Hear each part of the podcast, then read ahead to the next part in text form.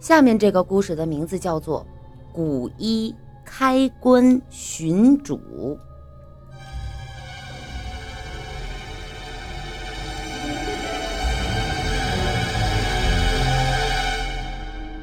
李博士在学校时学的是中国古代服饰研究专业，目前在一家拍卖公司担任古代服饰收集和拍卖主管。既然和古物打交道，经历古怪的事儿自然不会少。一第一章，不能分开的古衣。有一次，李博士接洽了一个海外古服饰收藏家。是个法国老头儿，他这一生迷恋收集中国古丝制品，今如今呢到了垂暮之年，希望将毕生的收藏转让。李博士专门带了助手赶到法国看货，果然呢收藏颇丰，虽然价钱有点高，但是还是坚持的买了下来。等到双方钱货两清之后，老头儿和他们说起了一件事儿。这套衣服里呀，有两件衣服，拍卖时啊必须得成套，因为一旦将其分开，就会有厄运袭来。对这种迷信的说法，李博士向来是嗤之以鼻。然而，就在他们一行人准备发动车子离开的时候，车子却出了故障。一直都打不着火，李博士这才想起老人的嘱托，于是马上让人打开箱子，将两件古衣放在了一起。这次，车子居然顺利启动了。二，李子藏着古怪文字。回国之后。李博士特地去查了这两件衣服的来历，但除了根据刺绣风格大约可以断定的是，这个是四川的蜀绣之外，其余资料一概没有。时间久了，李博士啊就把这件事儿给忘了，因为这两件衣服卖相普通，也不算名贵。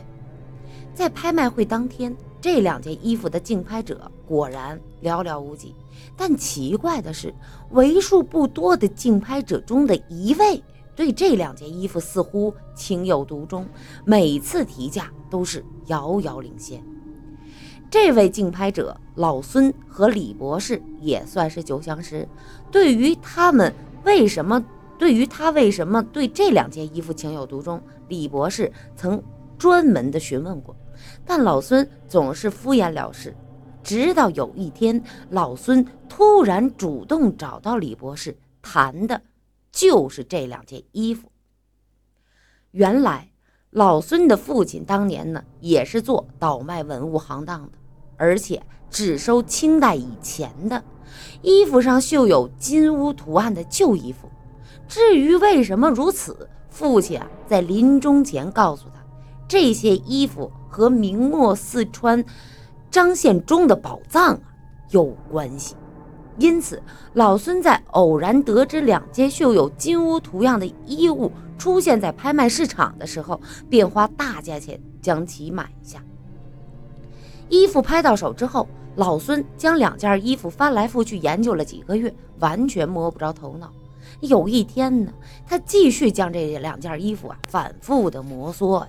突然发现，透着光看，这衣物里隐约有文字的痕迹。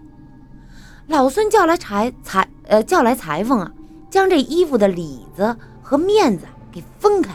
果然，正面刺绣的各种图案，到了背面的针脚，就形成了一种类似文字的模样。思考再三，他抱着两件衣服，又找到了李博士。李博士对于他所说的张献忠的宝藏的说法，第一感觉就是无稽之谈。不过呢，他在看了衣服背面的文字之后呢，也是颇感好奇。于是他约了几个对古代宗教文物有兴趣的朋友，私下来看看。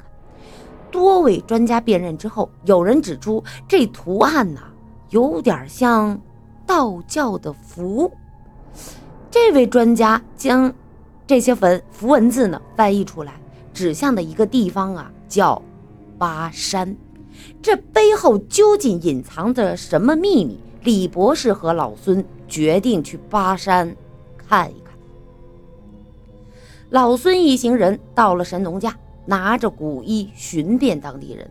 终于，一位上了岁数的老太太看到这件衣服之后啊，随口说了一句：“哎，这衣服和他们年少我们年少时上山祭拜的纸衣服花纹差不多。”这里呀，以前有个庙，有一对神仙夫妻在这里治病救人。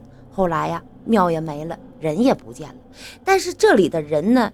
有个什么大病小灾的，还是习惯上山去祈求，颇为灵验。李博士连忙请求这位老太太带他们前往祭拜之处，在收下了五百块钱好处费之后，老太太欣然答应了。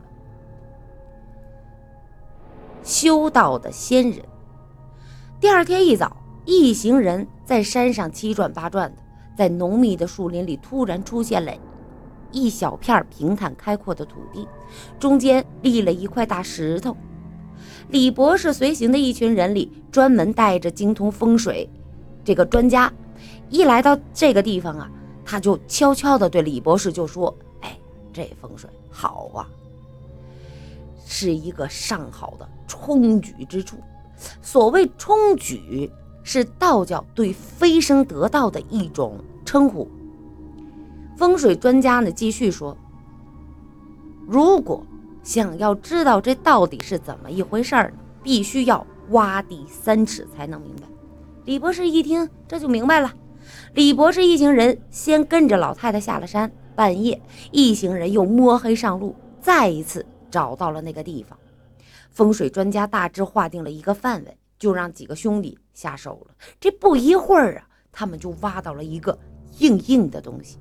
而几个小时之后，一副石棺显露了出来，大家的眼睛都直了，因为棺材盖子并没有盖严，而棺内一男一女两具尸首面目如生，除了身上长了一层白毛之外，竟然和普通人没什么两样。大家慌了神儿，商议着赶紧将这棺椁重新的掩埋，离开此地。而然而呢？正当众人打算重新掩埋的时候，老孙却大喊了一声：“慢！”只见呢，他把随身带着的那两件衣服拿了出来，爬下坑去，将其披在了两具尸首上，才让众人呢把这棺材盖给盖上，给埋了。一行人赶回小镇之后，李博士问老孙呢：“为何突然想到要把衣服埋进棺材里呢？”老孙说：“。”自己当时似乎不是不受控制，这脑袋里只装着这么一个念头，又或许这两件衣服本就属于躺在棺材里的那对男女，现在放回去也算是物归原主吧。这番话让李博士心绪难平，难道这两件旧衣服竟有这么大的魔力吗？